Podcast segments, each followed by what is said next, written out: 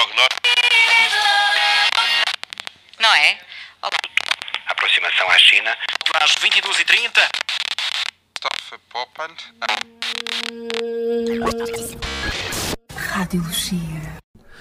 Alô, Alô, estamos de volta, ela é a Kátia.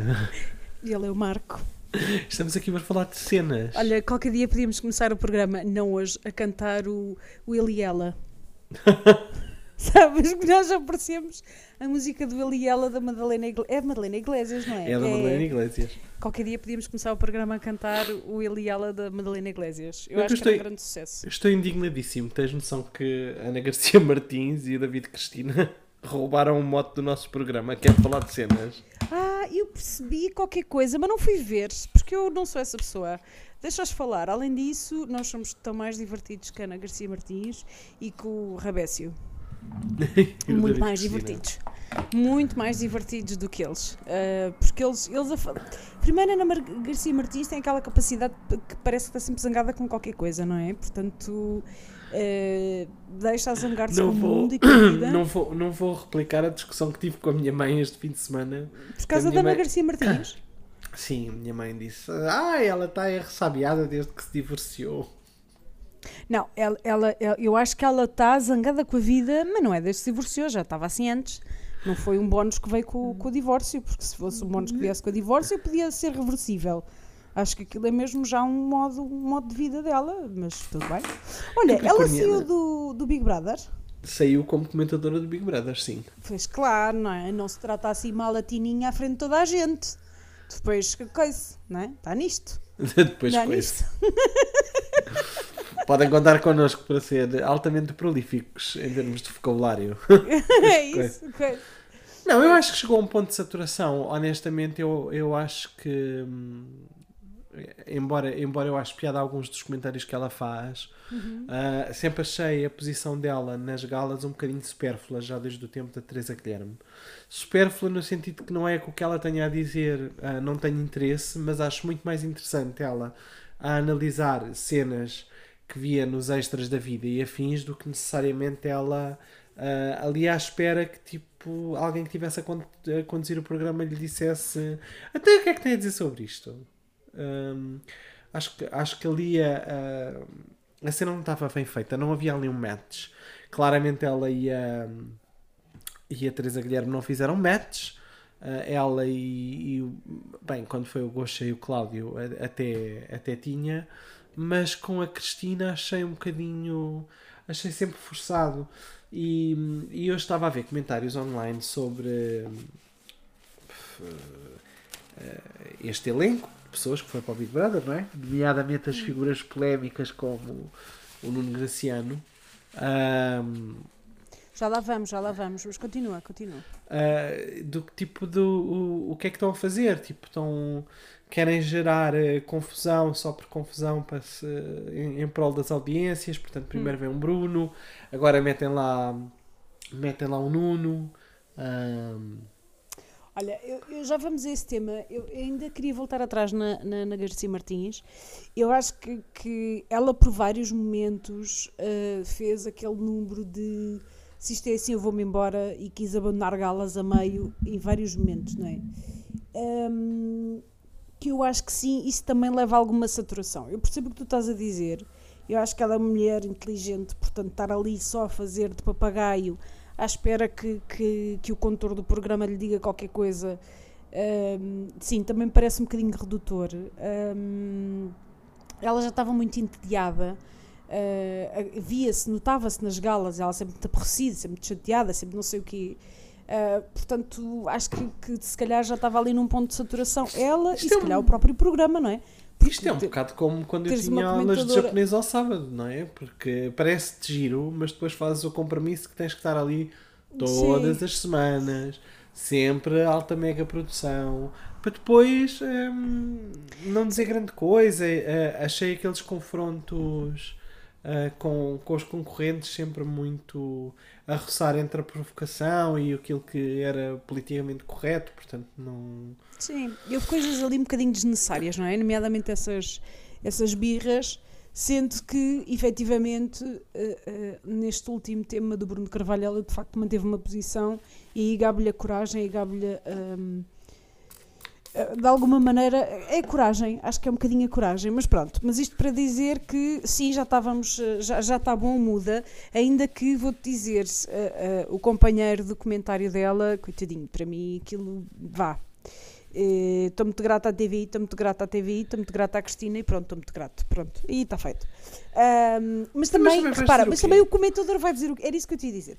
O comentador vai dizer o quê? Ou somos nós, conseguimos falar tudo e mais alguma coisa, ou então não. Deixa à parte. Ou então não sei o que é que eles vão para ali falar. Quer dizer, outro dia o Flávio estava a inventar bonecas, autenticamente, não é? Não havia nada para dizer. hum, sobre os temas a- a- a- em causa. Mas pronto, olha, vamos se calhar começar por aí.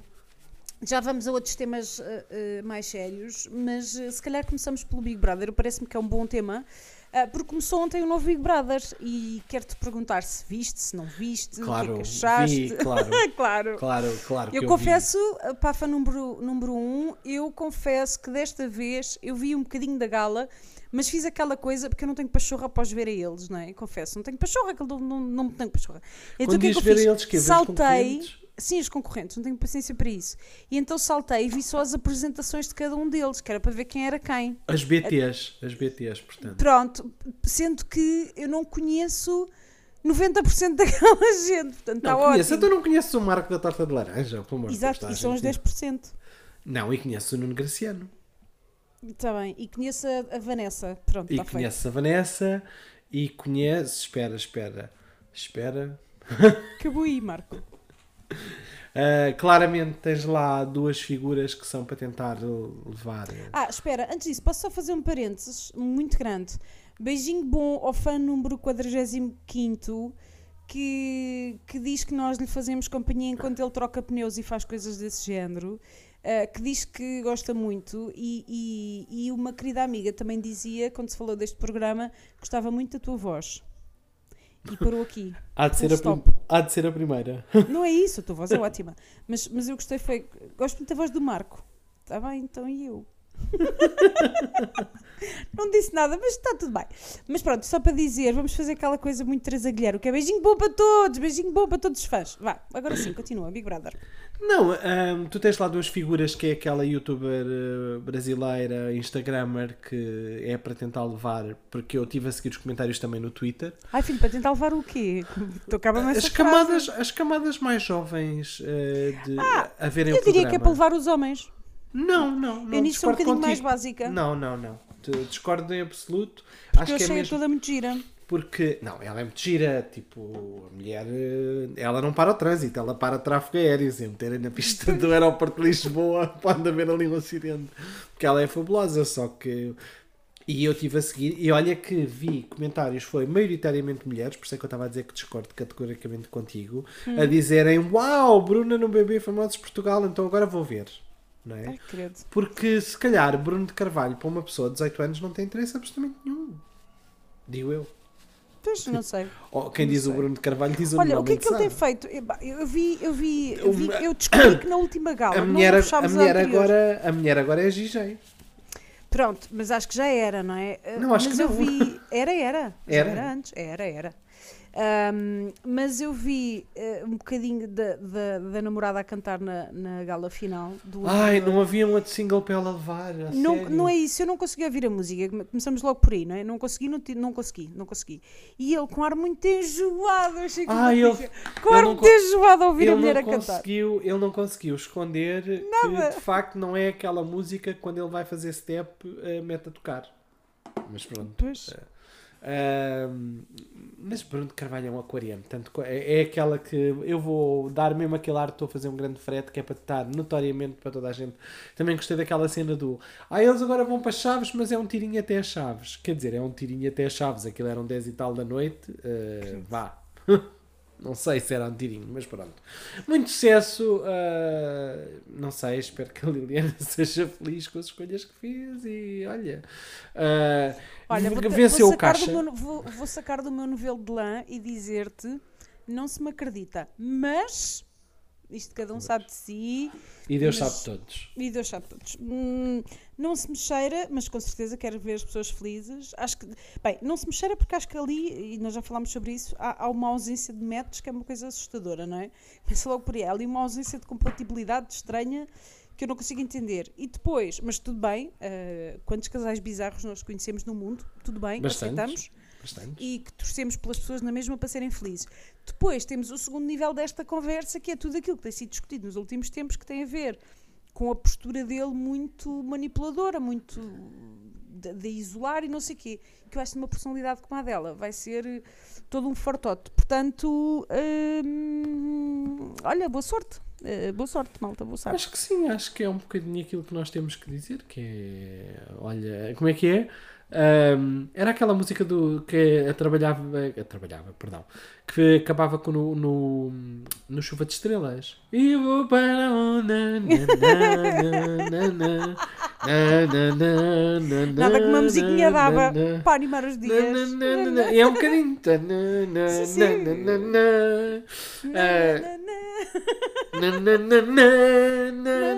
na, Por isso vivo para as ratings. Bem, mas eh, também eh, não faz mal, vamos ver. ah, se Vamos ver calhar, que é que dá, se calhar ver daqui a dá. 5 anos têm tipo não sei quantos filhos, como a Kate Middleton e o, e o príncipe. E o príncipe. É isso, é isso. não é o Harry, é o outro. Como é que se chama o outro? Ai, É o. William, é o O William, William, é o é o William, William, querida, é o o William. William. Bem, mas então, voltando a, então, ganhou o caixa, estavas a torcer pelo caixa ou pelo Jorge? Pelo Jorge. Pois, eu acho que eu Jorge. também. Eu também, mas pronto, continuando. E então o novo Big Brother continua lá no. Estavas a dissertar Portanto, para depois tinhas uma coisa sobre que. Big Brother.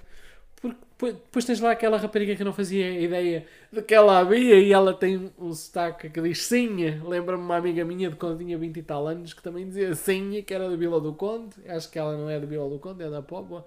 Que é a Lavi de Marie. E que levava ali umas cenas nos dentes. eh, e portanto estava a ser. eh, mas muito wake, muito wake, hein? porque quando entrou o, o pseudo drag queen, o, o Pedro Pico, ela disse logo: Quais são os teus pronomes? Portanto, muito millennial, muito wake, muito woke, aliás, não é wake, é woke. Muito woke, muito Ah, isso lá tem nome? de cena. É woke. Woke. É a Isso é um pessoa, nome? A pessoa é woke e está uh, wake. Ou wake. O que é Ah, que é, o woke. woke? É que uma está pessoa que está desperta. Uma awake? que está awake, está desperta, que tem, tem noção. Ai, Ah, adoro, tenho noção. Tem noção, não é? Porque. Tenho noção do que é que é o mundo lá fora. que é Olha, hum, eu não percebi, confesso, e, e não consegui entender o que é que o Pedro Pico faz. Pronto. Ele é trans? Ele é mesmo trans? Não, Ou ele só criou trans? aquela personagem? Não, é Não. trans, desculpa. Coisa. Bem, ele. Eu, olha, pela primeira ele vez. só vou criou aquela aqui... personagem, aquela plataforma. Eu não percebi a relação. Então, Pedro não Pico. fica esse enquadramento. Uh, tu- eu não sei se tu te recordas há muitos anos atrás, eu não me lembro em que, em, em que é que foi, mas foi, sei lá, 2014 talvez, não me lembro. Agora tinha que ir à procura do vídeo no YouTube. Surge um vídeo no YouTube de um canal eh, homossexual, que era o Pedro e o namorado, que, estavam, os- que filmaram ah, eles os dois de mãos dadas, com, com uma pronto, com, com, com cenas públicas de afeto na Baixa de Lisboa, a passear, e o subtítulo era qual- qualquer coisa como em Portugal eh, tipo é homof ho- ho- homofobia free e portanto é espetacular eh, estar em Lisboa e blá blá blá. e a cena foi viral. Foi viral também porque eles são dois homens muito padrão, não é? Portanto, eh, muito magros, muito altos, muito brancos, muito cenas. Ahm, e, e portanto, eu, eu, se calhar também se tivesse 90, 1,90m também não tinha problemas de andar de mãos dadas com o meu companheiro em Lisboa. Também eles não foram necessariamente para, para bairros onde isso pudesse ser necessariamente uma problemática. Vá, um casal de homossexuais no Chiado não é necessariamente uma coisa nova. Ai, imenso. Ah, E de dada. E, pronto, e não achei aquilo tipo muito tipo ok, não é, não estamos na Polónia, obviamente, ah, tem- temos um grau de liberdade eh, conquistada, mas vá, também a dizer que isto é a meca da paneleiragem, também não. Ah, e já agora, pessoal que seja woke e esteja a ouvir o Radiologia eh, e que estejam a ouvi-lo pela primeira vez, eu, como homem sensual, posso dizer paneleiragens. Né? Eu, eu posso dizer, vocês é que não podem dizer para mim. Estão a perceber a diferença? Tipo, é? É. É um bocado como aquela palavra ofensiva em inglês que às vezes está nos, nos raps e que o pessoal com dois dedos de testa, quando está a fazer playback, salta aquela palavra porque não somos, não somos daquela cultura e, portanto, é uma palavra que não nos pertence. Ah, e, portanto, Sim, isso é a primeira fase onde eles se tornam virais. Depois, eles têm um canal de YouTube que, se não me engana. Opa, eu não, eu não te quero dizer que era Crazy Sexy Kitchen ou era Sexy Cooking, era uma cena assim, em que basicamente eles faziam uma espécie de Sexy Receitas. soa-me bem. Estou quase a ponto. Se eles não fizeram, faço eu. Olha que estou quase nesse receitas, ponto. Faziam Sim. receitas e tipo, basicamente era o namorado do Pedro sempre completamente esculturalmente despido, a cozinhar e portanto caía-lhe muito chocolate em cima e muita coisa. E depois o Pedro a fazer umas coisas giras como, como blackface quando fizeram as chamuças. Portanto, Depois também não estávamos numa cancel culture tão evidente e portanto etc, etc, etc. A par disto, e não vou usar a palavra alegadamente, que eu vi, eu vi eles estavam numa plataforma de pornografia, os dois, em que tinham, pronto, tinham uma, uma cena, se não me engano, não me lembro se era o OnlyFans ou não, em que tinham pronto, eh, cenas da sua in- intimidade performativa. E que fizeram muito, e depois aquilo teve um leak, e depois ele fez assim uma cena muito outrage de dizerem como, como, como é possível vocês partilharem o porno que eu fiz ah, em troca de dinheiro numa plataforma pública. Como é que é possível? Pronto, foi toda uma cena assim. Ele ficou altamente indignado. Eu também ficaria indignado se eu recebesse dinheiro por aquilo e a partir de uma, de uma determinada altura alguém partilhasse aquilo grátis. Ahm, eu, na altura, lembro-me que tive dois ou três comentários trocados com o Pedro online a dizer que vá amiga menos, não é? Porque, primeiro, sex work is work, eu não tenho nada contra a pornografia. Eu já vi pornografia, não há problema nenhum. Ahm, mas vá, dar a cena da Virgem ofendida quando é uma cena que tu fazes profissionalmente, uma cena é tipo um, um casal tem uma fantasia de filmar uma cena que está num telemóvel e que alguém encontra aquela, aquele vídeo e publica. Ok, Sim. Isso é condenável, isso é repreensível, isso é um crime. Agora, está bem, piratear também é um crime, mas não podemos dizer que, ah, e tal, não, também não foi isto bem que ele disse, mas era de género. Mas também não se pode quase que meter na cena do. Não podemos. As coisas não são paragonáveis, não é? Esta palavra não existe, ou se existe, eu gostei muito dela, mas vem do italiano e, portanto, se calhar estou aqui a fazer um neologismo, não interessa. Portanto, depois tem essa parte. Ok? Depois a relação com, com o namorado terminou e ele fez um projeto no LX Factory que eu nunca fui, que se chamava o Drag Taste, ou pelo menos de uma altura que se chamava Drag Taste, e que ahm, basicamente tu ias lá, eras servido por drag queens que comeram brunch, metiam-te em drag, maquilhavam-te, metiam-te perucas, e ele tinha a personagem de Teresa Aldente. Portanto, vamos aqui fazer um breve paralelismo, que não, paralelismo não tem nenhum, é só para eu dar a nuance do ridículo, que era eh, o Pedro Pica era um bocado a RuPaul à portuguesa, não é? Porque o RuPaul precisa de uma pessoa para o maquilhar, uma pessoa para lhe ter peruca, uma pessoa para o vestir, uma pessoa para fazer tudo. Eh, sozinho na caseca. Eh, pronto, com a diferença de que o RuPaul é RuPaul e o Pedro é o Pedro. E portanto ele tinha essa personagem, e depois aqui tem que meter o alegadamente, que é a minha segunda discussão com ele online. Começaram a vir várias eh, vozes de várias drag queens portuguesas e não só que trabalharam naquele projeto a, a- a- queixarem-se de más condições de trabalho, de ah, abuso psicológico, de trabalharem 18 horas num dia, sempre completamente maquilhadas e em saltos e não sei o quê. Portanto, para quem não faz drag, miga, isto não é meter um, um bocado de, de batom label nos olhos e um bocadinho de rímel, não é? A pessoa está ali apertada com corpetes e com meias eh, a conter tudo e com coisas e faz calor e, e com perucas que são pesadas, portanto, a cena cansa. E portanto a dizerem que eram mal pagas. Uh, depois ele veio online a dizer que aquilo era uma grande mentira, que ele tinha perdido imenso dinheiro, que o tinham roubado, que as pessoas estavam a ser mentirosas. E eu tenho um grupo de, de comentário sobre a série Drag Race e todas as suas vertentes mundiais, que é o Drag Race Portugal. ah, onde ele veio. Desculpa, ah, o barulho que tu estavas a ouvir era eu a dar uma de velhinha pôr uma mantinha nas pernas, está bem? Ai, fazes Está bem, fazes bem, está está frio, está fresquito, está, está fresco. Continua. E portanto, ele depois veio para lá, para o grupo e tal, e não sei o quê. Por norma, nós tentamos nos manter on topic, mas também, se houver hum, artistas portugueses ou que atuem em Portugal que queiram fazer publicidade dos seus eventos, podem lá e livremente fazer. E ele foi fazer publicidade do evento dele. Ok? Pronto, So pronto. E foi eh, enxovalhado por uma série de pessoas que eh, lhe disseram: meu amigo, uh, base daqui, tu tratas mal pessoas, tu não tens respeito pelos, pelos performers, tu estás a fazer uma espécie de apropriação desta cultura eh, para fazeres dinheiro, etc, etc, etc. Ah, Porquê? Porquê esse entendimento porque é que esse entendimento que é da, de, da da apro- apropriação e da de estás a apropriação porque para fazer dinheiro? bem, da apropriação Porque há porque muita ele de gente que faz drag para fazer dinheiro. Não, não consigo. Não, há apropriação, porque uma coisa é um artista drag que se transforma e que é um, a personagem dele é um reflexo, por isso é que eu fiz aquele pa- paralelismo com, com o RuPaul, não é? O RuPaul já está num estatuto em que ele precisa de uma máquina para criar aquele, Uhum, aquele personagem que é fabulosa, não é?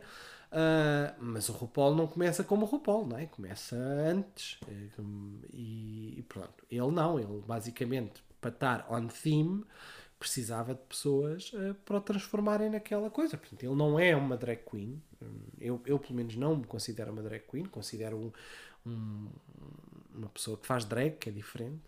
E, e basicamente. as- Qual é a diferença? Desculpa. O que é que é para ti a diferença entre uma coisa e outra? A diferença entre uma drag queen e uma pessoa que, que faz drag produzida é um bocado como, sei lá, aquele rapaz que faz as tardes da Cristina com ela, não é? Que é a casa da Cristina, não é?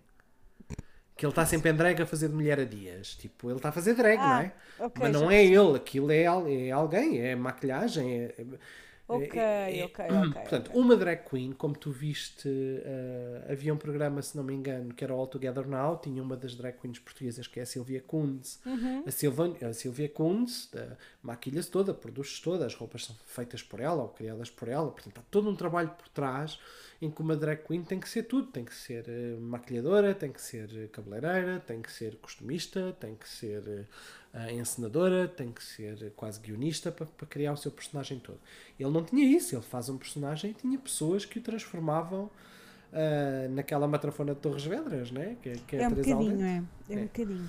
E portanto não é, não, não o considero, não é, e se calhar é um bocado porque eu sou muito purista, e portanto ele estava a fazer aquilo porque aquilo estava, era on brand, não é? Estava a fazer dinheiro, portanto não é uma coisa que ele faça ah, espetáculos de stand-up a ser, eh, não estamos a comparar com com a, a, a esperança, por exemplo, não é? Não, não estamos a falar de uma personagem que ganhou vida própria, estamos a falar, era um estandarte, porque hum, era a forma dele, dele contribuir, porque aparentemente ele é muito sarcástico, eu não sei, ele é só mal educado online, todas as iterações que eu tive com ele, ele foi extremamente mal educado. Uma das coisas que ele disse que eu achei um piadão, e vou tentar aqui buscar a, a, frase, a frase dele, porque alguém lhe disse, atenção que há imensas pessoas que di- dizem que tu eh, de facto és uma pessoa não muito boa de trabalhar. Ahm, e ele comentou, espera aí que eu vou-te ler aqui, porque isto é maravilhoso. Depois aqui há pessoas que... Depois é, espera aí... Eu estou a tentar procurar, mas isto dá-me imenso trabalho, né? porque isto, esta discussão no meu grupo de Drag Race já tem imensos comentários e, portanto. ah, ah, então alguém lhe diz como: Não estou por dentro dos bifos da cultura drag. Ah, mas só tenho de ver a dizer: Ah, porque alguém vem de defender eh, a personagem dele. ah, ah, e houve outra drag queen, que aqui foi a Silvia Kuntz, é um post público, disse qualquer coisa como entrar o, o Pedro Pico, a.k.a. Teresa Aldente, é triste. pois fo- foram pegar em alguém que eu não considero que seja drag queen, visto que nunca faz a sua maquilhagem, a produção é sempre de outros. Don't get me wrong, o problema não está aí, e está não porquê. Ele não o faz porque quer ou ama a nossa cultura, nem deve saber muito sobre. É a apropriação de algo por dinheiro e intitular-se alguém que abriu portas e tem discursos quase insinuantes de ter sido ele a criar a arte drag em Portugal. Nós já existíamos antes. E depois há um, há um comentário ainda mais giro que é sobre os nazis. Oh God, que eu não estou a encontrar. como é que chegámos aí? Oh filha, porque é alguém que diz tipo, ah, há, imensas, há imensa gente a dizer ahm, que, que tu és má pessoa e que trataste mal as pessoas que trabalharam contigo. E ele responde qualquer coisa verbatim, vou ter que usar o alegadamente, mas tenho um print screen alguns da minha, destas conversas, portanto, amigas, TV Guia, hit me up, ah, em que ele diz também há muita gente, também há muitos nazis a dizerem que o Holocausto não existiu. Portanto, ele compara a cena triste daquilo que foi o projeto dele. E aqui eu sou tipo. Quando são muitas, muitas pessoas a dizerem a mesma coisa, eu acredito que para os amigos do Pedro Pico e das pessoas que estão com ele, se calhar é uma pessoa espetacular. Como tantas outras pessoas, são pessoas espetaculares. Se calhar os amigos do André Ventura acham que ele é uma pessoa espetacular. Ou os amigos, sei lá, do tio Careca acham que eles são pessoas espetaculares. Mas depois há aquilo que as pessoas são para os seus amigos, que não é necessariamente aquilo que eles depois fazem nas suas vidas no dia a dia, diria Então, eu. Vou-te dizer, eu estava a ver, eh, acho que já falei aqui, ando a ver um documentário que tive que parar agora, porque não consigo acabá-lo por um contexto atual, já explico, que é eh, sobre a filha do Stalin. Ok. E, Como é que nós. consegui- e não, Não. consegui ver porque eh, eh, Stalin eh, é um ditador, não é? E, e, e o modus operandi é muito parecido com o atual presidente da Rússia. Aquilo começou-me a fazer muita confusão, porque entramos em guerra, portanto aquilo fez um bocadinho de confusão. Ai, pelo amor de Deus, não vais dizer, não vais dizer como o Manel Serrão ah, que, que as pessoas de esquerda não sabem porque é que estar a criticar o Putin quando o Putin vem de um regime de esquerda. Não vais dizer isso. Eu só queria meter aqui esta nota de Manel Serrão. Não, eh, pronto. Mas isto para dizer que parei de ver o documentário. Mas no documentário, eh, na primeira parte, o que eles falam é exatamente isso: que um ditador muito sanguinário, muito déspota, muito assassino, que matava com uma facilidade estrondosa, era um pai extremoso. E há cartas que o provam. Mais, eles entrevistam amigas eh, da filha dele que atestam o quão extremoso era aquele pai. Filha, mas até pode Quão ser. afetuoso. Não é? Tu- não, só estou a corroborar o que tu acabaste de dizer. Porque nós podemos estar a pensar, por exemplo, sei lá, há aqueles. eh, no outro dia estava a ler um artigo sobre como os grandes CEOs têm que desligar ali uma parte da empatia, não é? E nós que estamos às vezes à mercê daquele tipo de decisões nas grandes empresas, hum, achamos que as pessoas são completamente ou despóticas ou completamente sem qualquer tipo de pingos de emoção ou de. Ou de. Bah, ou de emoções, cenas pelos outros. E depois, claro, mas se calhar são bons pais de família, são bons maridos, são bons pais, ou aqui, se forem mulheres CEOs, que é para não ser redutora, ah, são boas mães, são boas amigas, são boas tudo. Mas depois aqui, o legado que essas pessoas deixam, o legado que o Pedro Pico deixa é só insignificante. Eu achei muito, muito forçado. Eu acho que a entrada do Pedro Pico, e aqui vou entrar na minha parte conjecturesca, não é? Ah, eu tenho a impressão de que o Pedro há de ter algumas conectes no mundo da comunicação e da televisão. Alguém há de ter dito: Olha, está aqui um bom buraco para tu entrares, porque tu até és um personagem com um passado algo polémico e com coisas muito polémicas ao teu redor. Ahm, e portanto, por que não? Porque depois. Aqui a ah, questão é, é, ele próprio diz, a dada altura, e depois vamos avançar, porque estamos aqui já há muito, há muito tempo a falar nele, mas ele diz a dada altura que não é famoso e a Cristina diz-lhe, então, mas o seu, seu não sei o quê vendeu seu evento 200 vendeu 250 mil bilhetes. Sim, mas isso não Ah, faz portanto, está bem, mas não a Portugália também quantas refeições é que vende numa semana? Sim. Aquilo era um restaurante, quer dizer, Sim. não era propriamente o Coliseu dos Recreios. Era isso que eu Nem o. Olimpiá. Não acho que tenha a visibilidade ou notoriedade Não. suficiente, mas Tu, tu, tu nota-se na Cristina, quando está a apresentar muitos dos eh, famosos, ahm, que é o BB Cenas, É, ah, que ela diz: Amigos, isto do ser famoso é, tem muito que se liga. Isto não, não vou trazer para aqui, não posso trazer para aqui a Ágata, nem. ahm, como é que ela se chama? Ah, nem a, a Simone de Oliveira, não é? Isto, eh, mais ou menos, não é? Mais ou menos, porque agora também estamos num bebê famosos em que, vá, já nem os mínimos olímpicos estamos a, a cumprir. Conhecemos o Marco, conhecemos o Nuno Graciano. Conhecemos- e conhecemos o Marco por duas coisas. Uma porque participou na Casa dos Segredos Exato. e duas porque faz tortas de laranja. E, porque e aparece na televisão e ah, até tem uma boa receita de bolo mármore, tenho que te dizer. Não faço ideia. Foi a dele que eu roubei. achas que eh, uma personagem como. E esta é a minha grande questão com o Pedro Pico, porque já não- já já estou farta dele. Ahm, achas que uma personagem como o Pedro Pico pode, eh, estando no mesmo caldeirão que o Nuno Graciano, achas que isso pode gerar eh, problemas? Ou Eu não? acho que ele não está lá para outra coisa.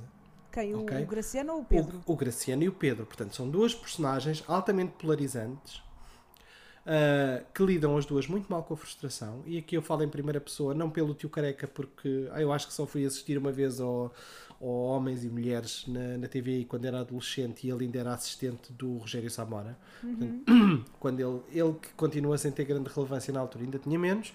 Ahm, mas no caso do Pedro, cada vez que alguém o contraria ou que alguém. Porque isto tu expôs-te a público, não é? Tu automaticamente tu sabes que tu, tu vais ter ah, o comentário dos outros, especialmente em, em eras de redes sociais. É impossível, não é? Se eu agora for a público e usar as hashtags próprias e fizer uma, uma, um comentário menos feliz, pá, aquilo pode ganhar proporções eh, péssimas que depois podem ter consequências. E, e depois a, a forma como eu Mas a giro minha essa questão política- ainda, é- ainda é outra. A minha questão é tu teres. Eu acho honestamente que o Nuno Graciano não se vai a pôr a jeito para uma coisa deste género. Acho. Porque eu acho Não que, sei, que ele que vai, já eu acho que ontem- ele vai, eu acho que ele vai para este ontem- programa para, para limpar a imagem f- dele. Não, não, não é limpar a imagem nenhuma, ele quer voltar a fazer televisão. Portanto, e isso ele já o disse em várias entrevistas. ah, e ontem dizia, ah, eu tinha tantas saudades disto e das palmas e mais não sei o quê. Portanto, eu acho que é esse o objetivo. E ele sabe que se for demasiado polémico ou se for demasiado hostil, que não volta a fazer televisão. Portanto, eu acho que ele não vai cair nessa, nessa esparrela. Mas a minha questão é até que ponto é que tu teres uma pessoa mais próxima de uma comunidade LGBT, juntamente com uma pessoa que foi candidato de um partido muito à, à direita, Muito, mesmo muito. pronto, até que ponto é que isto pode. hum, As pessoas não são, não são parvas. eu acho que o Nuno Graciano não vai cair dessa, desse Não sei. pedestal. Depende, porque eu acho que o Nuno Graciano ontem já estava com um ar super pesadão em termos, quando se apercebeu que estava nomeado. Ah, Estava com um ar Ah, mesmo. ele ficou nomeado? Ficou. Tanto ele como o Pedro. E os dois estavam já com um ar super hum, chateados mesmo.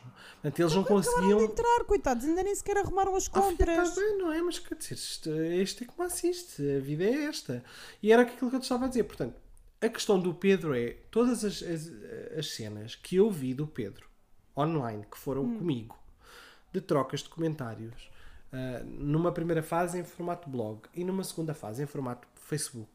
Ah, e aqui, se não foi o Pedro a responder e foi alguém que gera as redes sociais dele, azarito, porque não, isso não está escrito, foram sempre desagradáveis, porque a pessoa extrapola, ameaça, insulta, ah, e portanto ele é uma pessoa altamente volátil, que não sabe gerir nada, nada à contrariedade nem à frustração, e eu acho que o Nuno Graciano também não. Portanto, eh, claramente que vão haver ali cenas de, de colocar eh, um versus o outro. Pelo menos é o que eu acho. Uh, se, tu, se o Nuno Graciano vai cair ou não, não sei. Uh, tu, tu que és uma mulher mais da psicologia, uh, também poderás dizer que de certeza que fizeram, que analisaram o perfil, porque tu não me vais dizer que o Bruno de Carvalho foi lá posto lá só para, para, para, fingir que estava a fazer twerk e fingir que estava. Eles sabiam que o Bruno de Carvalho mais cedo ou mais tarde ia dar merda.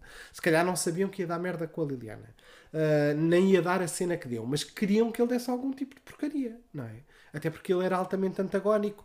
Uh, primeiro numa primeira fase com o Leandro, depois foi com o Nuno Mendes Sá, depois foi com o Caixa. Portanto, ele entrava.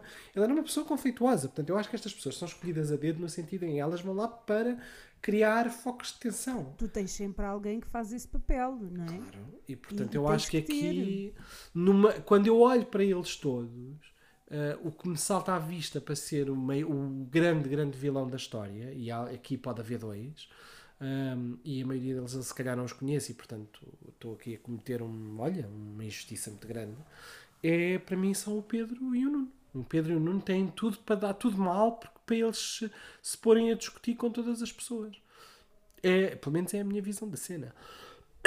Resta saber se eu tenho algum interesse em ir ver os extras todos que é para estar. Porque eu confesso que neste Eu já não, não. sei se a Vanessa também não vai entrar eh, no forró. hã? Pois não sei, a Vanessa. Porque ela ontem também estava já naquela onda do ai, eu sou muito má. Pois, pois pode ser. Mas é um má diferente. Sabes que as mulheres, infelizmente, vítima da cultura machista que todos nós vivemos, as mulheres quando são más são bitches, não é? Ahm, que é diferente de um homem. Um homem quando é mau é agressivo, é, ou é manipulador, ou quando um homem é mais bitchy, geralmente, é tipo porque também vivemos numa sociedade sexista, olá, eh, tens coisas como o António, não era? Que era demasiado sarcástico e feria o sentimento das pessoas e portanto era mais bitchy em vez de ser necessariamente agressivo como eram os outros. Portanto, o macho, macho é agressivo, a mulher é eh, agressiva de uma forma diferente. Manipuladora, histriónica, chamem-lhe o que quiserem. eh, o dicionário está cheio de palavras que nós usamos para manipular a visão como nós temos das mulheres. Mas eh, que, que venham E giras essas palavras. E giras. E aliás, histriónica é uma delas, não é? Porque vem, de, vem do útero. Acho eu. Diz-me tu. A questão do histriónico é um termo técnico. O problema é que tu associas. tu- imagina, tu tens patologias mais associadas aos homens que não têm a carga, hum, nem são utilizadas com a mesma displicência com que usas as- eh, o ser histriónico, que é muito mais associado às mulheres. E isso é que a mim me choca um bocadinho nesta conversa. Nesta conversa, salvo seja, não é? Que é, tu dizes, ah pá, aquela mulher é mesmo histriónica. E esse é mesmo histriónico não é um. hum, não é uma forma de dizer. Eh, ou melhor, é uma forma de dizer que, que, que é uma pessoa descontrolada, quer dizer, tem um impacto. Tu não dizes, se calhar. a Tu não dizes que um homem é histriónico. Embora eu, em alturas da minha vida, fosse um bocadinho. é? Ou pelo menos achasse Tu que um não bocadinho. dizes que um homem é histriónico, hum, nem dizes, por exemplo, ah, ah, sei lá, pensar, ah, se não me engano, a esquizofrenia tem uma incidência maior de homens do que de mulheres. Estou-te a dizer de cor, tenho quase a certeza do que te estou a dizer. Ah, tu não dizes, olha, olha aquele esquizofrénico. Não dizes, Não. não, não utilizas essa terminologia. Não é? E eu acho que tem a ver com isto. Tem a ver com um bocadinho com esta questão de. hum, o histriónico é uma coisa associada à mulher, é uma coisa associada a descontrolada, é uma coisa que tem sempre uma conotação, como tu dizias há pouco, não é? Está ressabiada desde que se separou, está ressabiada desde que. E o histriónica muitas vezes tem essa conotação também, que é uma coisa um bocadinho horrível. Uma pessoa pode ser histriónica e ainda assim. ah, ah, hum, é, é um traço, não é? É um traço como outro traço de qualquer, não, não é mais nem menos, é igual aos outros. Eu achei que era histriónico, mas depois achei que sou só um bocadinho neurótico. eu, eu, no alto da minha licenciatura de tradução em inglês-francês, Adoro. com, só com, um bocadinho com, um. Com um ano de com um ano de psico, um ano ou dois anos um ou dois anos de psicologia no liceu hein? É eu, um, é eu um. no, Era um eu, era um eu no É. grau da minha alta sapiência ah, não mas tenho tenho eu acho que tenho características neuróticas pelo menos eu acho mais neuróticas que psicóticas digo eu não sei diz-me tu. Graças a Deus. Graças a Deus, não é? Ainda bem que és neurótico. As estruturas mais comuns e mais saudáveis normalmente tendem mais para, para os neuróticos do que para os psicóticos. Psicóticos é outro nível de conversa. Mas pronto, mas não vamos falar sobre isso agora. Ahm, mas vamos seguir atentamente se houver merda nós falamos dela estamos a falar de Big Brother. Certo Pronto, o Marco Malta, vocês já me conhecem, o Marco vai seguir atentamente. Portanto, ele vê, eu vou, eu vou acompanhando à distância, porque eu não, não tenho paciência. Ontem, quando eles estavam lá na casa a falar, eu já não tinha paciência para Ai não, aquilo. olha, eu achei paciência piada, aquilo. chegou às nomeações, eles eram tão desconhecidos, que eram próprios desconhecidos uns para os outros, e eu achei piada porque ah, ah, temos que dar aqui a faixa da Rainha da Subtileza à TVI. Hum. E quando, quando, quando a Cristina, opá, e a Cristina, pá, a mulher, a mulher é rija, a mulher, a mulher diz as cenas com convicção, O que é que se passava ontem que ela abanava-se toda cada vez que falava? não sei. Isto já estava com um problema qualquer. A Mas a dada altura, ela, olha, ela a dada altura diz assim: Nós desta vez vamos permitir que os concorrentes vejam os vídeos da apresentação dos outros. Ora, amigos, vou- eu vou, vou traduzir, está bem? Isso porque eu, aqui sou de tradução inglês-francês e tive eh, análise eh, comparativa de textos e não sei o que mais. Isto é o que ela disse. O que ela quis dizer foi: para não haver merda como da outra vez, em que ninguém conhecia ninguém e ninguém fazia ideia de quem é que era, ao menos a VT eles vêm. Pelo menos já sabem o que é que as pessoas faziam. É mais ou menos como nós, não é? Nós também fomos ver a VT. Olha lá, o que é que está lá a fazer o piloto de carros ou de automóveis ou de coisas, cenas? Não sei, mas ele parece-me um peixe tão fora d'água. Pois, foi sei só que me deu. Mas agora vi uma notícia, se não me engano, da Flash, a dizer que ele foi afastado da sua carreira por um, por um problema com cocaína. Ah, não li a notícia, estou a falar Não da sei, não sei. Não sei, não sei. Mas também tens o. E depois eu achei. Mas aparentemente é o ex da. Dália Madruga.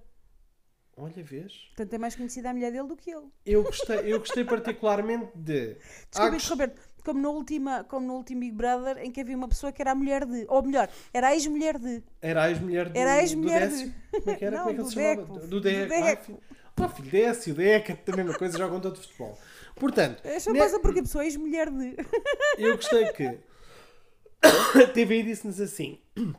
Gostaram de o Jardel com problemas de adição a drogas? Então não fiquem, não saiam do vosso lugar. Vamos dar o Kennedy com problemas de jogo. Quem é o Kennedy? É outro jogador de futebol com problemas de jogo. Tem uma adição, só que não é uma adição a substâncias, é uma, uma adição. Mas ele falou Oh, nisso? Falou, falou, falou. Ai Jesus, ele assumiu assim à bruta. Assumiu que no casino perdeu imenso dinheiro e cenas e não sei o quê. Pronto, e tu perguntas: Kennedy de facto tem nome de jogador de futebol? Tem. Mas depois tu pensas, mas depois eu penso assim: ó mulheres. E quando eu digo ó mulher, eu estou a falar para mim, não estou a falar para o Kennedy. Também o que é que tu percebes de futebol? Tu conheces o Luís Figo, o Cristiano Ronaldo. E acabou aí. Achava que conhecia o Décio, mas afinal é Deco. Conheces o João Pinto e conheces o Paulo Futre. Oh filho, mas isso já estás no clube dos reformados, caramba. O único ativo é o Cristianinho. Ah, mas não, conheço mais ninguém. E mesmo está velho, dizem as más línguas, que ele está muito bom. Tia Georgina adora, até lhe fez uns gêmeos, mas esquece de dizer, já não é um homem fresco e fofo no futebol. Diz-lhe ela que. E ela fez-lhe os gêmeos à pala dos gêmeos dele. Eh, eu diria que é a pala daquele abdominal tablete, mas cada um sabe de si e Deus sabe todos. Chocolate. Chocolate. Bem. Sim, voltamos a isso. Olha, por sinal, ah, temos um tema grande que nós estamos a evitá-lo ah, e não Sim, vamos. ah, Estamos a evitá-lo como, como quem. Estamos a evitá-lo. Todo o nosso rabiosco a fugir dessa seringa bélica. Sim, completamente. Tá, tá... É um bocadinho incontornável. E agora te falaste na, na questão do futebol. Eu lembrei-me de uma coisa que aconteceu ontem no Benfica, que foi bonito, não é? Ahm, com um jogador ucraniano. Não sei se tu viste esse vídeo, Marco. Vi o. Tipo, o quadradinho a dizer fizeram não sei o quê por não sei quem, mas não Pronto, abriu o o vídeo. vídeo é interessante porque é um jogador do Benfica que vai entrar em campo e quando vai para entrar em campo ah, é-lhe entregue uma braçadeira de capitão, ou seja, foi-lhe passada a braçadeira de capitão, ele passou a ser capitão do jogo e o estádio inteiro fez-lhe uma mega ovação, palmas imensas e várias pessoas levantaram bandeiras e cartazes com, com as cores da, da Ucrânia um, e o rapaz emocionou-se? Uh, uh, uh, como, como acho que é, diria que é natural perante a situação. Acho que é um bocadinho como nós, é? Se agora estivéssemos em guerra e estivéssemos a jogar num país que não é nosso, provavelmente um, um estádio inteiro se levantasse para, para nos bater palmas num cenário destes, a emoção acho que é perfeitamente natural. Estamos num cenário muito complicado. ahm, se calhar não vamos falar sobre a guerra ou a nossa opinião da guerra, nem vou entrar por aí. Mas ah, há coisas engraçadas da guerra, ah, engraçadas, ou seja, ah, caricatas, não é? Hoje vi um vídeo, pá, que, que fartei-me de rir com aquilo, confesso. Eu que eu já vou partilhar como é que eu tenho estado a viver isto, porque eu- tenho a sensação de déjà vu. Eu acho que se calhar muitos de nós temos, mas já lá vou. Um, hoje vi um vídeo que achei uma delícia, que é há um trator, há um ucraniano que que está num trator e que vem um tanque e ele decide pura e simplesmente roubar o tanque e levar o tanque. E então tu vês um trator a rebocar um tanque de guerra. Pá, eu comecei-me a rir com aquilo porque eu tive a sensação de nós portugueses tivemos em tempos a padeira de Alves Barrota, os ucranianos têm o, têm o agricultor que leva, que rouba tanques. Pá, que eu achei aquilo uma delícia, que é, o que é que eu posso fazer para tirar estes sacanas do meu caminho? Ah, vou rebocá-los com, um trator. É isto. Pá, e a cena é hilariante. Outro vídeo que vi hoje, que também foi uma delícia, então, pá, isto é completamente surreal. 4 a 5 soldados russos a empurrar o tanque, porque então o tanque tinha ficado sem gasolina. E então há um, há um tipo, é hilariante, há um tipo que vem no seu carro, né, na sua carrinha, para ao lado, de, tu vês, imagina o que é que é, um tanque de guerra a ser empurrado à mão por quatro homens, né? E, e há uma carrinha que para ao lado deles e diz, então, o que é que se passa? E eles, ah, não sei o quê, ficamos sem gasóleo. E o senhor diz-lhes assim, eu posso rebocar-vos, mas reboco-vos para a Rússia, está bem? E os rapazes respondem qualquer coisa. Ele, o, o ucraniano ainda lhe pergunta: Mas vocês vão para onde? E eles não sabemos, nós estamos a andar, não é? Eles deviam estar inseridos numa coluna ou qualquer coisa. Uh, nós estamos a andar. Uh, e o ucraniano disse: Pois, uh, então está bem. Então se vocês iam para onde? Eles disseram: Ah, íamos para Kiev. E, o, e os ucranianos disseram: Então está bem. Então nós vamos seguir o nosso caminho e vocês ficam aí. Tchau. Um, que é daquelas cenas completamente surreais que acontecem uh, nestes cenários e que de alguma maneira são aquele tipo de vídeos que te aliviam um bocadinho daquilo que é hum, a realidade. Daquilo que é a realidade, que é uma realidade muito dura. Eu estava-te a dizer que estou com a sensação de déjà vu, porque eu estou outra vez como estava há dois anos atrás, quando começou esta pandemia, que é a ver as notícias quase de hora a hora. Pode-se uh, juntar ao meu leão, que também faz essa coisa, que está sempre ligado nas notícias, e eu até lhe disse, por favor, se tu vês que isso pelo menos está a causar algum desconforto, para Pá, ontem uh... dei comigo a emocionar-me com o telejornal, com coisas. Olha, por exemplo, esta história do, do jogador de futebol emocionou-me. A cara dele, o sofrimento daquele homem custou-me. Famílias quando são separadas, há coisas que às vezes me emocionam. Um, porque é um cenário muito duro, é um cenário muito duro. Mas estou nessa fase, eu tenho a sensação que estou com o Covid all over again, no sentido de de hora a hora estou a ver notícias, agora estou a acalmar, agora obriguei-me a só ver notícias duas vezes ao dia, Olha. mas voltei a ver telejornais à bruta, que era uma coisa que já não acontecia com este. Uh, a palavra certa não é entusiasmo, com esta tu, avidez. Tu lembras-te quando estourou a guerra no Golfo agora estou a tentar lembrar-me que idade é que eu tinha sim, nessa altura. Sim. Em 1991, talvez, 92, lembro, mas pronto, quando estourou a guerra no lembro perfeitamente onde é que estava nessa Na noite. escola, na escola todo, uh, os meus colegas levavam rádios para ouvirem continuamente uh, os jornalistas a falarem da guerra. Co coisas interessantes foi que eu tenho lido e, e aqui não vamos demonizar um país inteiro. Uhum, claro que não. Pelas ações do seu corpo regente até porque, porque desculpa, vou-te fazer um parênteses. Há bocadinho estava a ler uma crónica, claro, porque eu leio muita coisa agora sobre isto, não é? De uma coisa muito interessante e que eu tenho estado atenta, não é? Que é, tu tens russos que estão a fazer manifestações, uh, em Moscou nomeadamente, a arriscar a própria vida, Sim. porque muitos já foram presos. Provavelmente as prisões não são coisas simpáticas nestes contextos. Uh, ou melhor, nunca são, mas neste contexto pior ainda, porque são, podem ser alvos de outro género de tratamento, e eles continuam a manifestar-se. E eu acho que é de uma coragem. Há bocadinho estava um cronista português a gabar a coragem de um povo que se revolta sabendo que vai ter um preço a pagar por isso e que é um preço alto. Ah, e de facto tem toda, hum, tem toda a minha admiração. Toda. toda. Simplesmente porque sabem uh, que o que está a ser feito não está certo, ou que sentem, pelo menos, que aquilo que está a ser feito não está certo. Eu estou aqui a tentar procurar uma. Como é que eu tenho.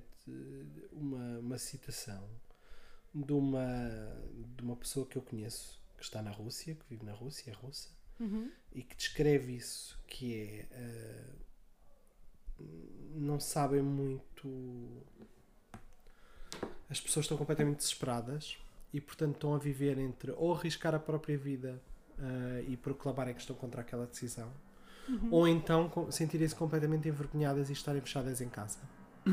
Tenho outro amigo russo que está completamente apavorado com a ideia de que se calhar vai ter que ser chamado para o serviço militar de uma guerra que ele não acredita e que ele não quer e que não acontece. Um, e portanto, tu vives este constrangimento que é não podemos demonizar uma série de pessoas que se calhar não quer aquilo. Portanto, não há. Mas eu aqui... acho que a comunidade cá fora tem muita essa noção, não é? Tu em Portugal, nas manifestações, tu tinhas russos. Tu noutros países, por exemplo, uma manifestação em Bogotá, na Colômbia, estavam lá umas raparigas russas que foram dizer: Nós estamos contra isto. Um, e eu acho que os ucranianos, aliás, o próprio presidente Zelensky já veio dizer, já veio apelar diretamente aos russos a dizer que sabe perfeitamente que isto não é não é população, não é o todo, não é? Uma das coisas mais dolorosas, eu acho, desta guerra é que estás a falar de povos irmãos, literalmente povos irmãos, eles chegam a falar a mesma língua. Não, e não só. E tens Não, que pensar é- que não tu é tens como, imensas é que isto pessoas. é pior do que. Imagina, outro dia dizia isso, comentava isso, que é. Isto era como se agora a Espanha decidisse meter o, o bedelho em Portugal, não é? E alguém me disse: não, é pior, é que Espanha, historicamente, sempre fomos inimigos. No caso deles, eles já foram do mesmo país. Eles são literalmente povos irmãos, eles já pertenceram ao E mesmo não país. só, e tens pessoas, imagina, tu tens famílias que umas moram na Ucrânia, outras Certo. moram na Rússia, até porque, por exemplo, sei lá, 40 km e estás num sítio e estás noutro. É um bocadinho como, sei lá, tu estás em Maastricht, mas em uma horita metes-te na Alemanha.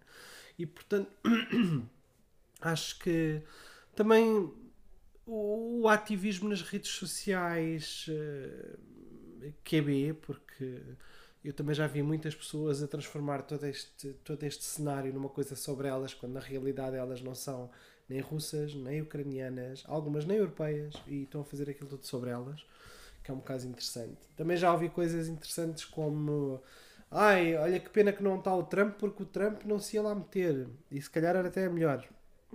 E tantas pessoas. Olha, Eu- é olha, de eu- fazer as coisas so- fazer a coisa so- vou voltar atrás. O que é que é isso de fazer a, cena sobre elas? É o quê? que eu tenho uma um, um tema, mas já lá vou. Ah, pá, é pegares neste conflito ah, e, e pá, aqui não vou estar a expor as, as questões que as pessoas invocam, mas é depois. Então e eu? Então e se eu depois não tiver gás? Ah, E se eu depois não tiver não sei o quê? pensei que estavas a falar de outra coisa. Pensei que estavas a falar de pessoas que usam um conflito para se eh, autopromoverem de alguma maneira, como Hum, não, samaritanas. Porque Não, eu, por exemplo. Mas eu já tenho vi a tendência, eu tenho aí- a tendência a partilhar tudo o que seja pedidos de ajuda, notícias significativas. não, não, não, porque, não, não, não. porque é um tema que me incomoda, porque estou a senti-lo, não é? Estou a senti-lo, vamos lá ver. Todo. Vou sentir. Estás a vivê-lo. Estou a vivê-lo, mas há milhões de distância da realidade, não é? Com plena consciência que nós nem sequer sonhamos com o que é que é aquilo que aquelas pessoas estão a viver neste momento. Nós não sonhamos. Ponto. Não, Por muito tu agora- aches que sonhas, não sonhas. A, nossa, a minha pergunta é: com a retirada do- das forças americanas do Afeganistão, Uhum. a, a cena lá tornou-se extremamente complicada, especialmente para as pessoas que lá vivem, não é? Uhum. Mas eu não vi eh, a comunidade europeia eh, tão focada eh, como, como está agora focada na situação da Ucrânia. Olha, eu acho que aí tu tens dois temas. O primeiro tema, e mais óbvio e evidente, é. hum, Que isto é na Europa. É na Europa. É na Europa. Eh, e então está muito perto. E isso até para nós, comunidade, até para nós, sociedade civil, não é? Todos nós, em algum ponto das nossas vidas, convivemos com ucranianos. Porque a dada altura, em, do- no outro dia estavam a falar, não é? 2014, quando começaram alguns conflitos armados, tu tiveste muitos ucranianos a vir para este lado da Europa viver. Portanto, não é um povo que nos é completamente alheio. É um povo que é muito próximo. Já convivemos, todos nós conhecemos, todos nós já. já portanto, depois a Europa está dentro de casa. Quer tu queiras, quer não, a Europa é a tua casa. Não é? Eh, é quase como, imagina, mal comparado, que tu és o filho adolescente e estás no teu quarto sempre. Mas não deixas pertencer à tua casa, por muito que tu não vás habitar as outras zonas da casa. E eu acho que isto é um bocadinho isto. A Europa é um bocadinho uma casa e estamos cá todos dentro ahm, e é tudo muito perto. É tudo muito perto. Portanto, eu acho que o tema tem a ver com isso. E depois há um segundo tema que é o Médio Oriente sempre esteve em guerra. O Médio Oriente está sempre em guerra. E aqui foi demasiado óbvio. É um país que é soberano. E depois tens esta questão, que é há muita gente que está contra a guerra por uma questão quase que estritamente ideológica. Tu tens um país soberano, com uma democracia instalada, com vontade própria, que é literalmente invadido do pé para a mão. Não é um conflito entre duas partes como tu tens, hum, ou uma guerra civil como tu tens, por exemplo, no Afeganistão, em que dentro do próprio país eles não se entendem porque há várias fações. Não. É um país soberano.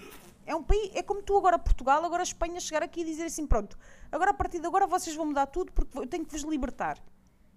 Não, Portugal é um país soberano, tem, tem, tem governo próprio, tem, tem estrutura própria. É muito diferente de um conflito armado ou de uma guerra civil. Por isso, mesmo do ponto de vista ideológico, se quiseres, ou do ponto de vista geopolítico, são coisas totalmente diferentes. No Afeganistão, o que tu tens são duas fações, digamos assim, a ocupar o mesmo espaço, não é? Ahm, ainda que se possa alegar que algumas estruturas não são de lá, são do Médio Oriente, ok, mas estão instaladas de alguma maneira lá. Não é a mesma coisa com um país soberano que está calmo, que está tranquilo e que de repente veio o vizinho de lado e invade. Com um pretexto absurdo de ah, nós temos aí 500 mil pessoas que têm nacionalidade nossa, que estão no vosso país e nós temos que as proteger. Sim, mas as as vossas 500 mil pessoas estão num território específico e não, e não têm que ser protegidas nada na prática, não é? Mas foi com base nisto que a Rússia eh, declarou a independência do Donbass e nunca sei dizer o nome do outro. Mas depois não foi só isso, depois disse assim: ah, não é só a independência destes, olha, vamos invadir o país todo. E é um país que, é- que tem uma estrutura própria, com uma estrutura. eh, eh, com um governo próprio, com, com tudo, que vive tranquilamente, porque a questão está aqui é, vive tranquilamente, não está a chatear ninguém.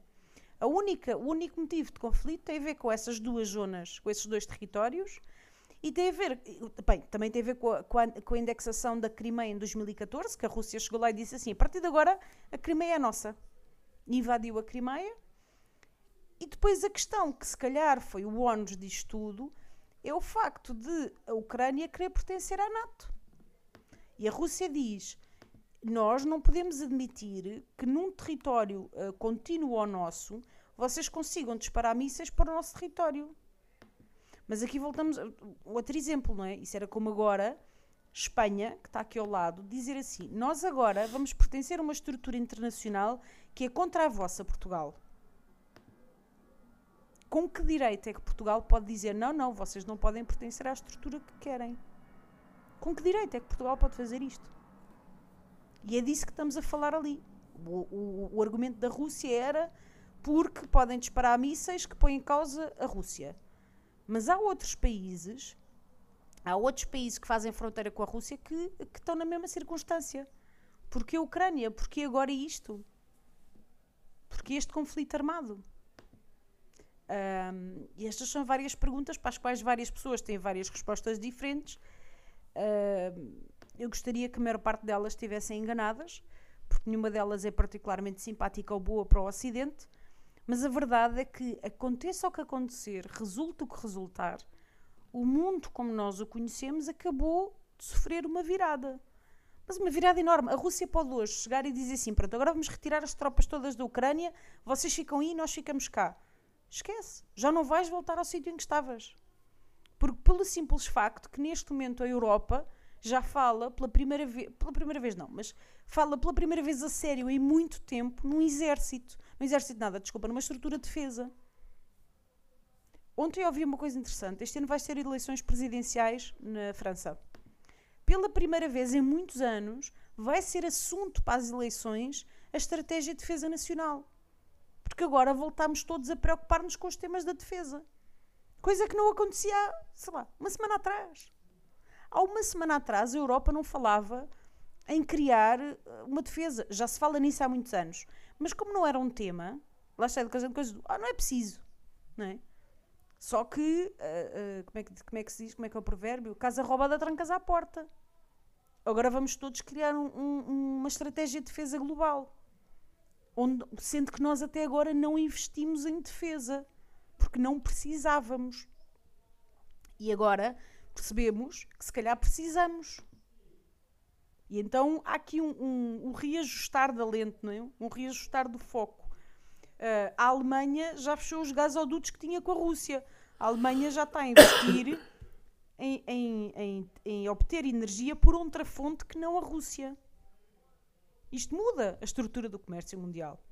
A própria China, não é? A Rússia ah, estava eventualmente à espera que a China se tornasse aliado e fosse aliado da Rússia. Mas a China está a assobiar para o lado, a fingir que não é nada com eles, porque tem, está muito dependente daquilo que é o comércio mundial. Portanto, e, toda a gente está a ver a China a ter esta, esta questão, não é? a ter esta postura. Portanto, estamos todos. Não é? Hoje o Japão veio dizer: bem, o Ocidente pediu-nos para. hum, Como é que foi? Achei uma graça. O primeiro-ministro do Japão dizia: o Ocidente veio-nos pedir para encerrar o espaço aéreo. E nós está bem, vamos fazer.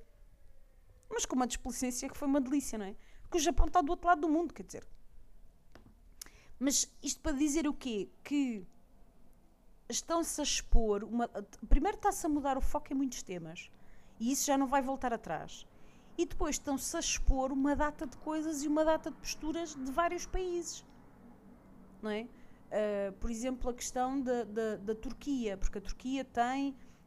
É, a Turquia é quem faz, é quem controla de alguma maneira um dos estreitos que liga a Rússia ao Mar Negro. E a Turquia já veio dizer: não, não, vocês agora não passam aqui. Portanto, a Turquia está a fazer frente, se quiseres, não é? de alguma maneira, a um gigante que é a Rússia. Isto tudo tem imenso impacto. Portanto, a Rússia que estava a virar para o Oriente, não é? para, para, para o outro lado do mundo, porque eu acho que era essa a ideia, não é? de alguma maneira, era, era, era ok, isto corre mal para o Ocidente, nós viramos para o Oriente e fazemos negócios com o Oriente e fazemos tudo com o Oriente, mas o Oriente também não está a correr propriamente bem.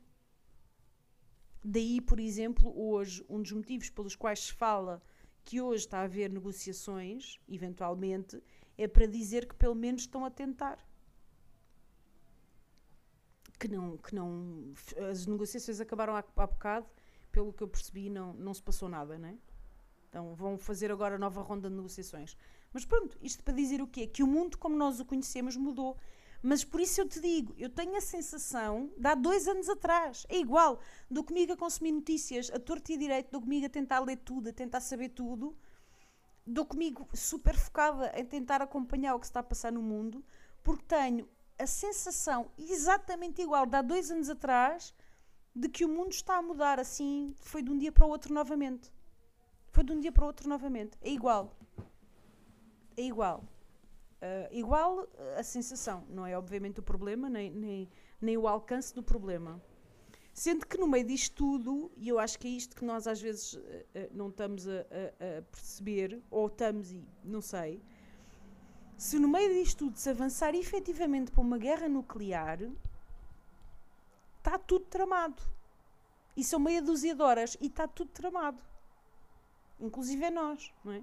Ontem li uma coisa, não sei se é verdade ou se é mentira, mas uma, uma, uma bomba nuclear tem um alcance de 11 mil quilómetros. Uh, um alcance, não direto, mas um alcance indireto de 11 mil quilómetros. Portugal está a 7.900 da Ucrânia. Portanto, o mundo as we know it, efetivamente pode mudar. A Europa pode ter um problema gravíssimo. E a mesma coisa ao contrário, pode a Europa mas pode a Rússia também, porque depois isto é o princípio da retaliação. Ainda hoje um, um porta-voz do Kremlin dizia: vocês estão-nos a sancionar, está tudo bem, mas nós vamos, vamos, vamos repostar. É o, é o princípio da reciprocidade, como dizia ele. Portanto, isto é o princípio da reciprocidade. Se a Rússia disparar uma, arma um, uma bomba nuclear, a NATO vai ter que responder com uma bomba nuclear à Rússia. É? Bem, eu vou e... só tomar, buscar ali a minha medicação para a ansiedade. Mas é disto que estamos a falar. Portanto, sim, estamos numa, eu acho que estamos numa fase. Ah, acreditamos todos que não vamos chegar aí, como é óbvio, não é? Porque, repara, uh, exatamente pelo princípio da reciprocidade, armas nucleares existem há muitos anos. Há muitos anos. O Irão tem, a Rússia tem, os Estados Unidos têm. Todos têm armas nucleares. E o princípio até agora tem, o princípio da vigência comum quase, não é? Eu não te mando a ti porque eu sei que tu a seguir vais mandar a mim. E então ninguém, ninguém usa as armas nucleares. Usam-na como ameaça. E agora a parte boa no meio disto tudo é que não é a primeira vez que o Putin ameaça com armas nucleares. Portanto, nós já vimos este filme no passado. Infelizmente também não aconteceu nada. Portanto, vamos acreditar que é novamente o mesmo filme. Mas isto é o princípio da vigência comum. Portanto, se alguém disparar, sabe que imediatamente o seu país é destruído. Portanto, isto para dizer o quê? Que provavelmente não vamos chegar aí porque toda a gente tem noção disto todos os lados têm noção destas jogadas. É? E isto tem funcionado desde que existem bombas nucleares. Praticamente, vá. Não é desde que, mas uh, sim. Mas se calhar o mundo está tranquilo há 80 anos ou há 70 anos, sei lá eu, um, exatamente porque todos sabemos que toda a gente, que vários países têm, portanto, acaba por ser um princípio de equilíbrio. O mundo está equilibrado, se quiseres. Então espera, nós temos os submarinos do Paulo Portas? Eu não sei se temos os submarinos do Paulo Portas. Mas para quê, filho? Vais-te enfiar no submarino? Não, mas era. Lembras-te? Tipo, Força Bélica em Portugal, o que eu me lembrava era tipo da cena toda do Paulo Portas e os submarinos. Ah, esse, esse drama. Esse drama Desculpa, que foram os isto era só, isto era Mas só o para Paulo quebrar um Portas, outro bocadinho. dia, muito engraçado tu falares disso. Alguém, não foi Paulo Portas, alguém há pouco tempo, muito antes de começar este conflito, hã? Hum, alguém há coisa de umas semanas, antes de começar esta história da Ucrânia e da Rússia, estava a dizer que na altura, foi na altura das eleições agora para as legislativas, alguém que não do CDS, alguém que não do CDS, salvo erro, um comentador, não sei se no Eixo do Mal, não sei se no Governo de Sombra, num desses programas, estava a dizer que o Paulo Portas foi muito mal interpretado, mas que ele efetivamente tinha razão, que nós precisávamos daqueles submarinos hum, em termos de defesa nacional, para assegurar aquilo que é o nosso, a nossa zona de mar, a nossa zona marítima, que é muito grande, Portugal tem das zonas marítimas maiores, e que nós precisávamos desses submarinos para assegurar, hum, nem é tanta defesa, mas é assegurar o controle ou monitorização do nosso espaço marítimo. E alguém estava a defender o Paulo Portas há muito pouco tempo. Portanto, se calhar, eu não tenho conhecimento técnico, como é óbvio, para avaliar isso, não é? Não sou daquelas que acha que percebe tudo. Não percebo. Não tenho, não tenho competência para dizer sim, sim, precisávamos muito destes submarinos. Ou para dizer não, não, isso é uma previsto comprar submarinos. Pá, não sei. Mas alguém há pouco tempo estava a defender os submarinos do Paulo Portas. E o Paulo Portas deve ter dito assim: Veem, eu bem vos disse. Disse em casa, claro, no recesso Claro. do seu lar. Bem, vamos, vamos terminar com esta nota super positiva que foi este Sim, neste, programa. este, este programa teve um fim de programa muito positivo. Para a próxima, se calhar, começamos com a guerra e terminamos com o Big Brother, não? Sim, se calhar, ou, ou, se- ou- ou se tudo correr bem e assim esperamos, eh, pode ser que já nem seja, já seja o rescaldo de, de um conflito, já seja naquela onda de pronto, eles entenderam-se e a coisa.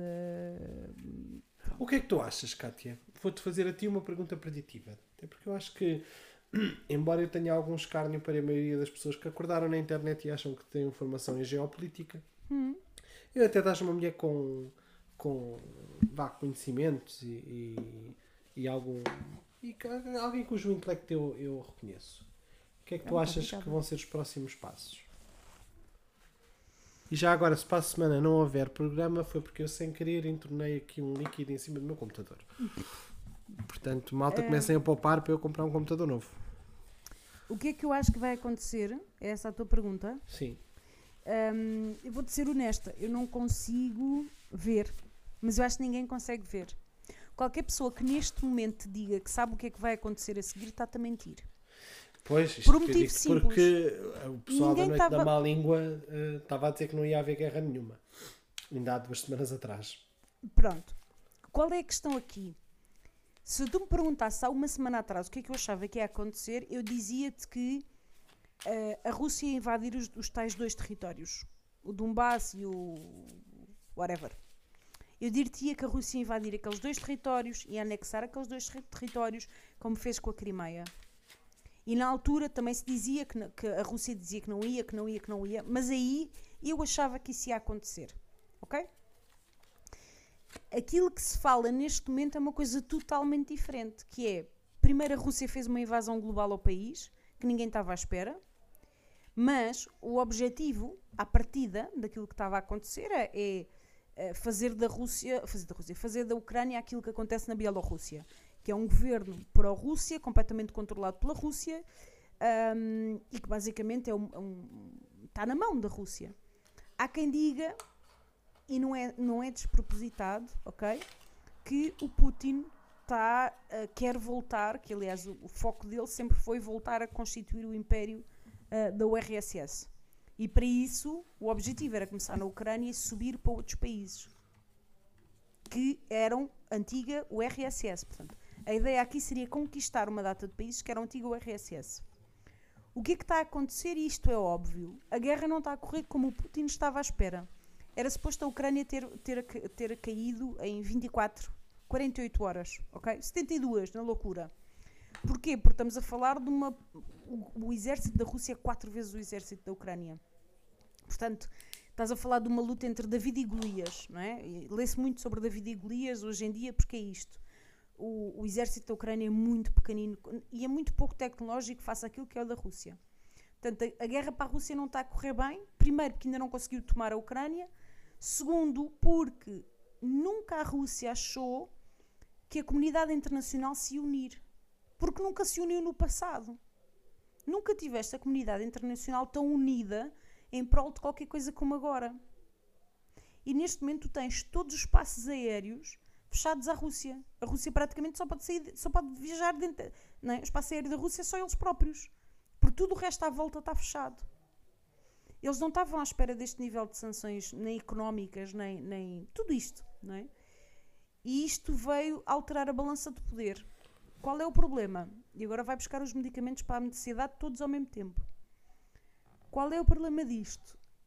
Tens um homem, nós não nos podemos esquecer quem está à frente disto são homens.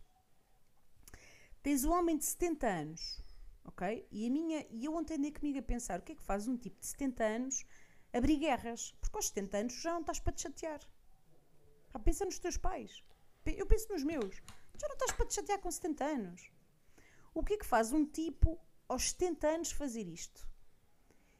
E então eu lembrei-me de uma teoria, lá está da psicologia, muito interessante, que é do senhor chamado Erikson, que fala nisso. Tu chegas ao final da vida e fazes uma reflexão sobre o que é que fizeste e o que é que não fizeste.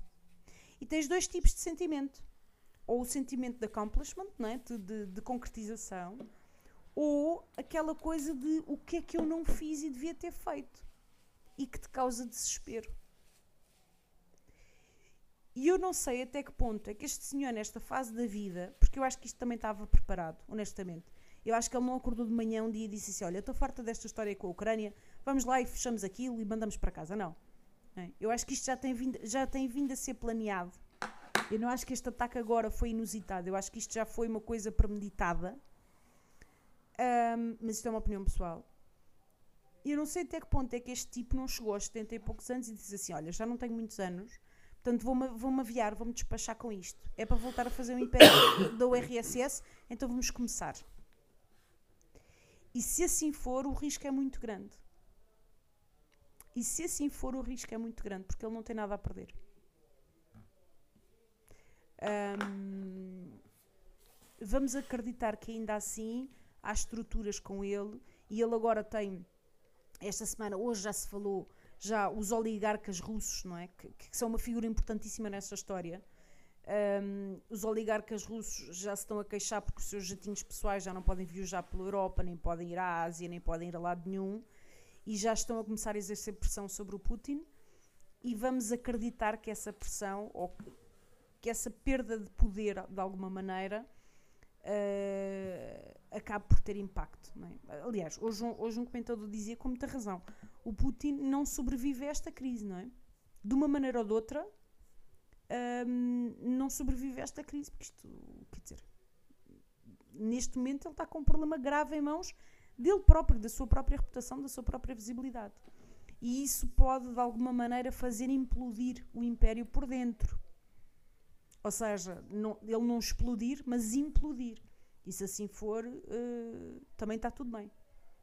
Também está tudo bem. Desde que não haja vítimas. Olha, aqui voltamos ao início da história. Desde que não haja vítimas russas, sociedade, não é? Comunidade civil, um, desde que não se vire contra o povo da Rússia, que também não merece, um, muito bem. Porque muitos. Depois voltamos aqui a outra questão. Uma das armas que tem sido utilizada pelo governo da Rússia nestes últimos dias tem, tem a ver com a propaganda, tem a ver com a contra-informação, tem a ver com a censura. E há muitos russos que estão a apoiar a causa dele. Mas eu gosto de acreditar que, que esses russos não têm noção do que é que se quer, o que é que estão a apoiar. Porque efetivamente a informação está muito adulterada. Está muito, está muito censurada e está muito adulterada. Portanto. Hum, olha, vamos ver. Honestamente, vamos ver. Tens o exemplo da nossa antiga uh, empregada doméstica que já não é nossa empregada doméstica, não é por causa do conflito, mas que esta semana teve uma discussão com uma das pessoas para quem trabalha que nós também conhecemos e que saiu de lá a vociferar, o Putin é que sabe. Pois. É, e esta pessoa, pronto, eu não diria que ela é russa, ela é soviética, porque ela nasceu na Bielorrússia. Um, e curiosamente, quando se deu a queda da, da União Soviética, ela estava na Ucrânia e não pôde voltar. eh, teve que. Foi quando veio para, para, o, para outro país. Portanto, e como ela há de haver muitas pessoas assim. Ah, é? eles entrevistaram pessoas em Moscou esta semana na rua que diziam sim, sim, o Putin está a fazer muito bem, é mesmo isto. Mas- Não de ser todos. ah, em todos os países há pessoas a favor e contra, em Portugal também, como é natural, ah, mas também há muita gente que está induzida em erro por informação que não é fidedigna, que não é correta, que está censurada, que está. ah, porque isso está a acontecer na Rússia, não é? Portanto, é muito complicado. Eu acho que antes de. Eu acho que antes disto terminar, infelizmente ainda vais ver muito mais sangue cair. Ah, e esperemos que sim. Que sejam as intervenções das pessoas com, com dinheiro que façam parar eh, a megalomania do, do Putin. Qualquer coisa que faça parar ne- neste momento. E portanto, e caros ouvintes, se dúvidas houvesse que eh, a Cátia é uma pessoa extremamente culta e informada e o Marco só vê reality shows, este programa veio desmistificar tudo isso e comprovar. Que horror. Até para a semana, pessoal. Beijinhos. tomem os comprimidos para a ansiedade. Vão vendo umas coisas entre, entre o telejornal e outras. Não façam como a Cátia. Eh, e beijinhos. Beijinhos. Prognóstico. Não é? Olá. Aproximação à China. Às 22h30. Christopher Poppand. Rádio Lucia.